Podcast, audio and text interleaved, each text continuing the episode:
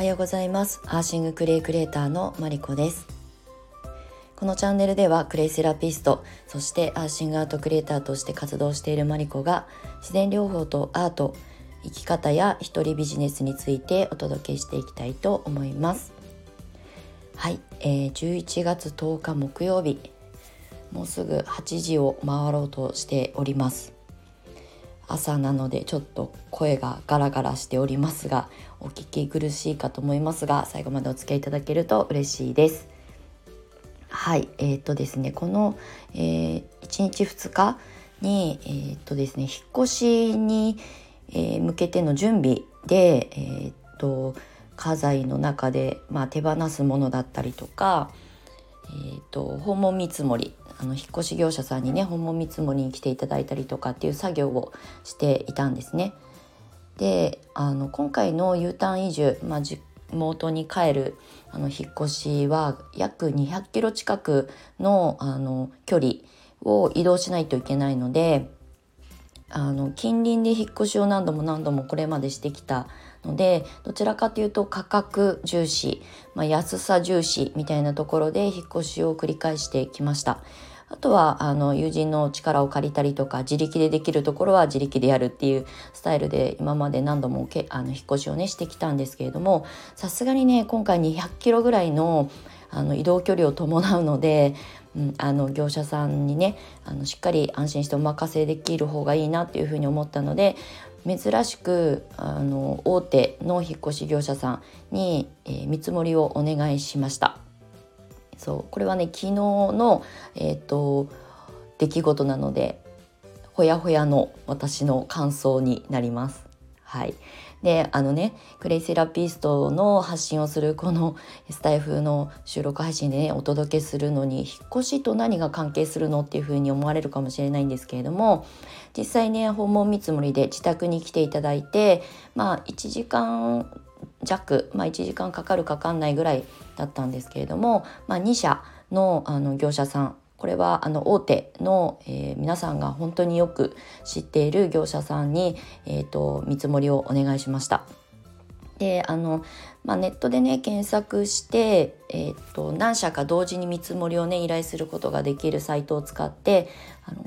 えーと、価格 .com ドットコム系のあのサイトを使ってねあの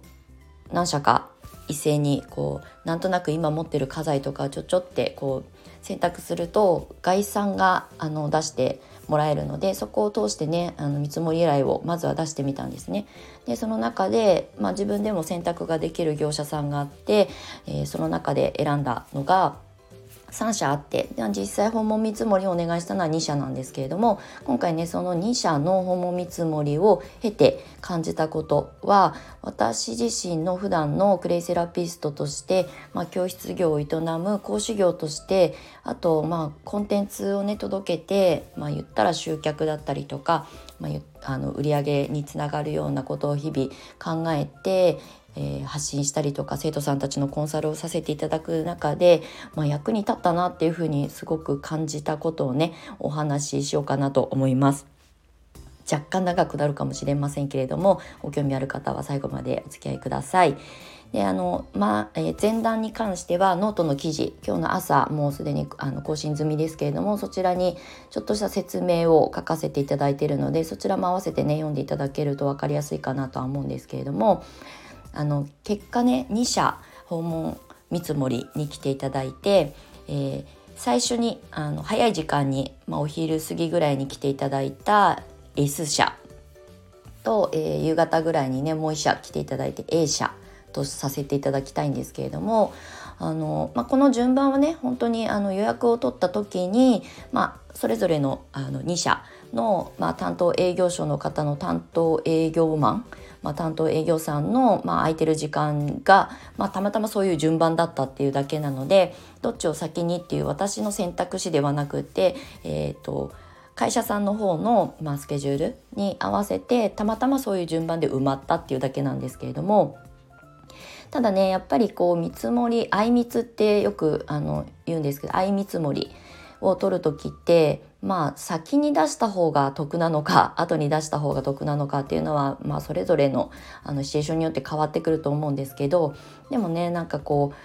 引っ越しの見積もりを取りに来てくださる出してくださる営業さんからすると多分後出しじゃんけんの方が、まあ、制約率は上がるんだろうなっていうふうには素人的にね目線でも見て思ってたんですけれども。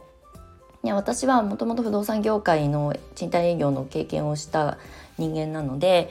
なんかねこう言わないでうんまあ、金額交渉するのもちょっとフェアじゃないなっていうのが 勝手に思っていたので、まあ、実はあの先に来た A 社あの1社目ですねの方担当の営業さんには実は今日夕方に、えー、ともう1社あの見積もりをお願いしているところがあって今日中には決めるつもりなんですけど今御社が出してくださるあの1社目の S 社の担当さんが出してくださる見積もりをそこで「はい安いからお願いします」とは言えませんっていうことを先に言っといたんですね。はい、であのもう1社の方の社名は伝えてなかったんですけどおそらく会話の中で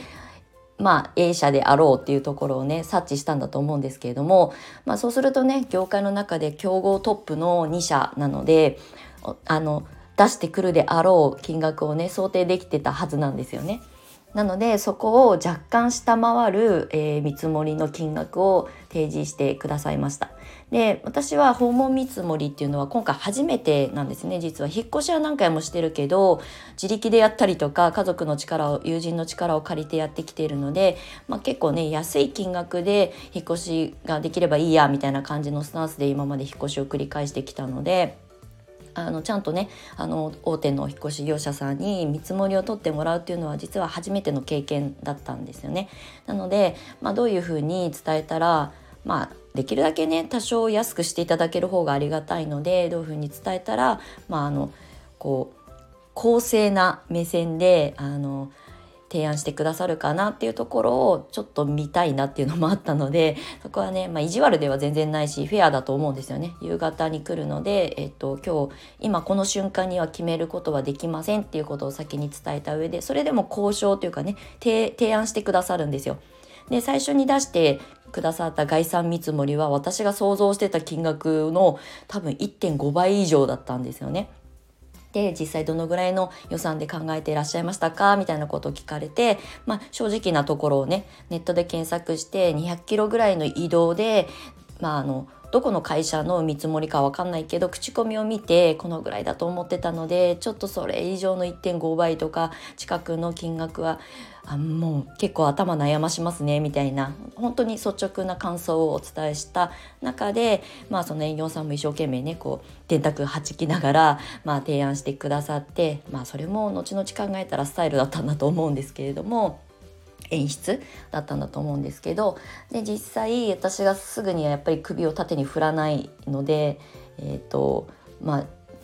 上上層部というかねあの自分の上司の、まあ、視点のね多分営業のあのトップの方に、まあ、電話でね私の目の前で電話をして、えっと、こういう状況でっていうでここまで下げられますかっていう交渉を私に姿として見せてくれたんですけれどもであの後に2社目で見積もりに来てくださった A 社も同じスタイルでした、まあ、お部屋の中をチェックしてあのこういうものをこういうふうに運びたいんですっていう話をどちらも両者ともあの話は聞いていただいて、まあ、値段交渉みたいなところ提案交渉みたいな形になった時に、まあ、その見せてくれた姿が最後の私の決定打になったんですね。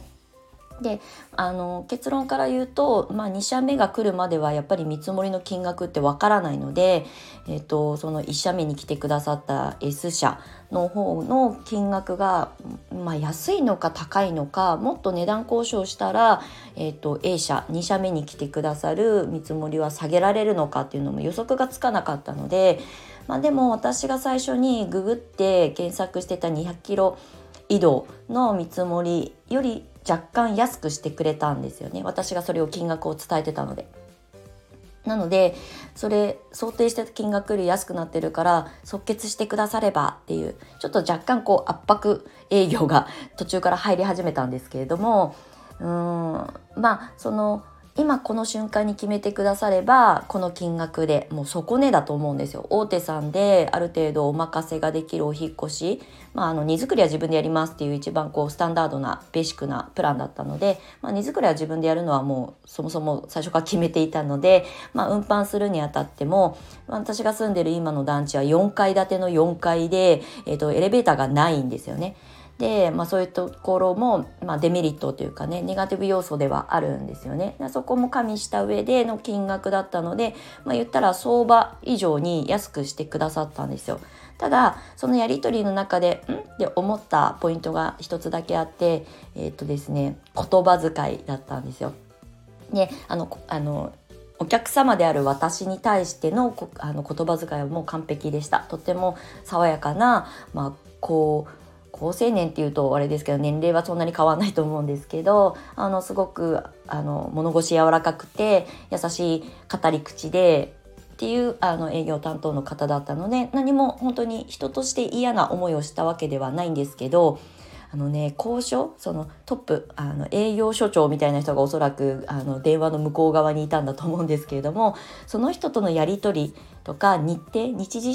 あの調整をするのにやっぱそのセンターみたいなところとねやり取りする電話を何回かしてたんですよ。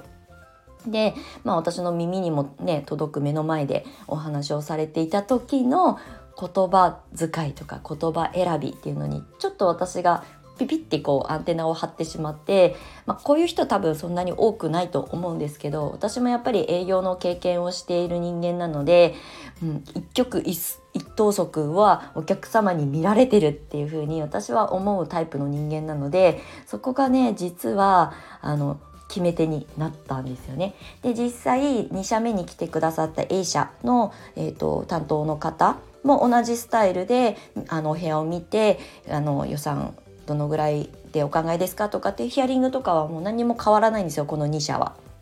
で目の前でやっぱりその値段交渉を、まあ、上層部に電話をねするスタイルも一緒であやっぱり現場では営業さんは決められないんだなとやっぱり値段をね値下げして提案したいので多分ねその管理者の方に、えー、と相談お伺いを立てるスタイルは変わらないんだなっていうなので比べるところはその電話のやり取りの仕方だったりとかそれが目の前にいるお客さんが聞いてるわけですよね。でその時の、えー、っと聞かれてるっていう認識があるのかないのかまあお二人とも多分聞かれてるっていう認識のもとに、えー、っと言葉を選んでるはずなんですけどでもねちょっとした違いが私は最終的な決め手になったんだなっていうふうに思いました。で即決をしてくだされば再値であの最底値であの引っ越しをしあの OK お受けしますっていうふうに言ってくださった1社目の S 社で私はその時んって思った本当に一瞬の私の中での違和感があったので今すぐは決められませんって言ったらあのじゃあえーと、いつ頃ご回答いただけそうですか？って言ったらその2社目が来る後まあ5時ぐらいまでにはあのどちらかには絶対決めようと思ってるのでそのぐらいの時間までお待ちいただければあの、まあ、どっちか決めますみたいなことをね私は回答として普通に、まあ、一顧客としてね、まあ、言うわけですよね。そしたらあの、まあ上層部から OK が出なかったのか、まあ、その場の現場の判断でそうしたのか分かんないですけどあじゃあ、えーと、もし 5, 5時以降に、まあ、うち A 社あ A 社じゃない、えーと、1社目の S 社の担当の僕の方に連絡をくださればあのあの受注お受けはしますが値段はあの最初のプロパーのあの正規の値段の方に戻りますっていう、まあ、若干もちろんあの紹介パ、えーと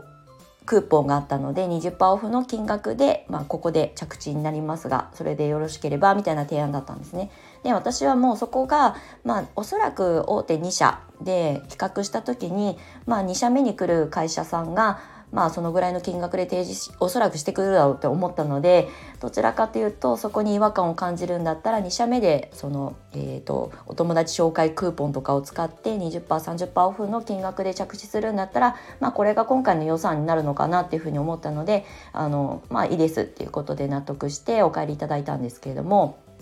で実際ねあの結論から言うと,、えーと、2社目のご提案の方が全然安かった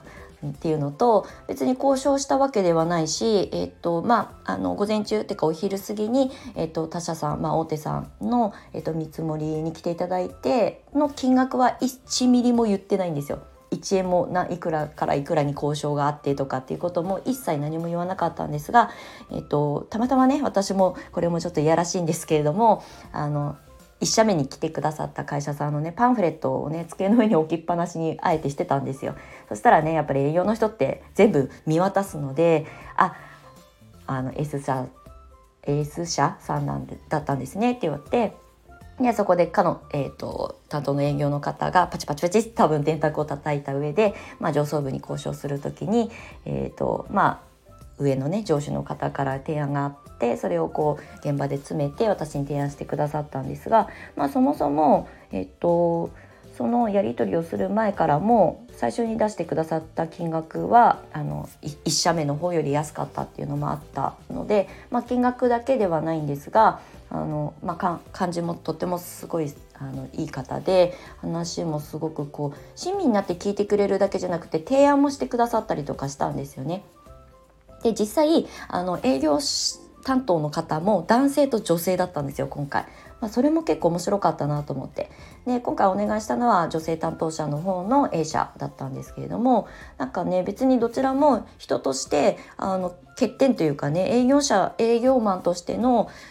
大きな差はなかったんですけどそのね身内と話してる時のまあ、言葉選びと私の前でお話をされるその言葉選びっていうものの違いが明確にあったんですよね。ま、多分そんなとこ見てるあのお客さんなんていないと思うのでね、あのまさかそこがポイントになってるなんて思いもしないとは思うんですけれどもこれはね私の感覚なのであの皆さんに当てはまるものではないと思うんですがそこで私自身も自分の発信してコンテンツを届けて教室業をやってる上でああの見られてるっていうことを常に意識してるっていうことはまあ、あのよく見せようとかの話ではなくてやっぱり普段のなんかこう行いだったりとか言葉選びだったりとか行動だったりとかっていうのがやっぱり出るんですよね。うん、っていうのがすごく勉強になったよってお話でした。はい、で実際そのね見積もりあの両者来ていただいてあの何のあのなんだか不快な思いをすることもなくとっても丁寧に見積もりを取ってくださってすごくあの感謝しているのと、まあ、学びをくださってありがとうっていうこととなんかねやっぱりこう大切な家財をね運ぶのに、まあ、安心してとかあとこう心のこう安心感だったりとか荷物の運搬の安心感はもちろん当然ですけれどもっていうことがセットだなっていうふうに思いました。はい、なのでなんかね営業マンっていうねあの職種を選んでるっていうだけじゃなくて日頃から多分そういうものはダダ漏れちゃうんだなっていうふうに思ったよってお話でした。はいということで今日はすっごく長い収録になってしまいましたが言い忘れたことないかな。はいえーと、値引き率とか金額とか交渉術っていうよりもその人だったっていうことですねその人の日頃のあの習慣だったりとかパターンだったりとかあとはどういう人たちが日頃周りにいるのかっていうのが言葉ってやっぱり大事だなっていうふうに感じさせていただいた、まあ、いい勉強の機会になりました。はい、ただの引っ越しのね見積もりを取っただけなんですけれどもでもねそうやって日頃ね自分がサービスを受ける側の立場になることってもちろんお買い物に行った時もそうですしでもそこでねどういうあの対応してくださるのかっていうのは本当にね学びの宝庫だなっていうふうに思います。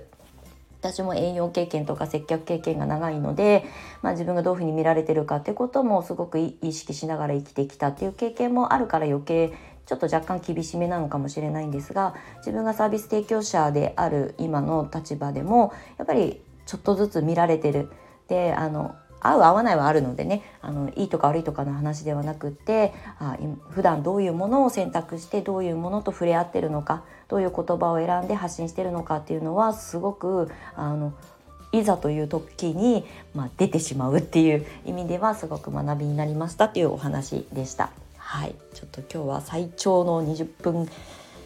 弱のあの収録になりましたが意外とねでもこれ結構勉強になるんじゃないかなと思ったのであのしっかりとお話をさせていただきました。はいということでまたねあの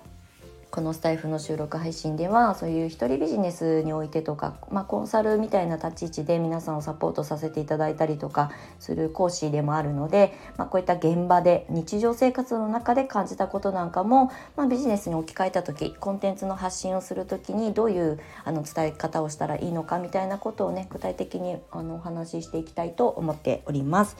はいということで長い長い収録になってしまいましたが、えー、最後までお付き合いいただきましてありがとうございました。素敵な木曜日をお過ごしください。では次回またお会いしましょう。アーシングアートクリエイターのマリコでした。バイバイ。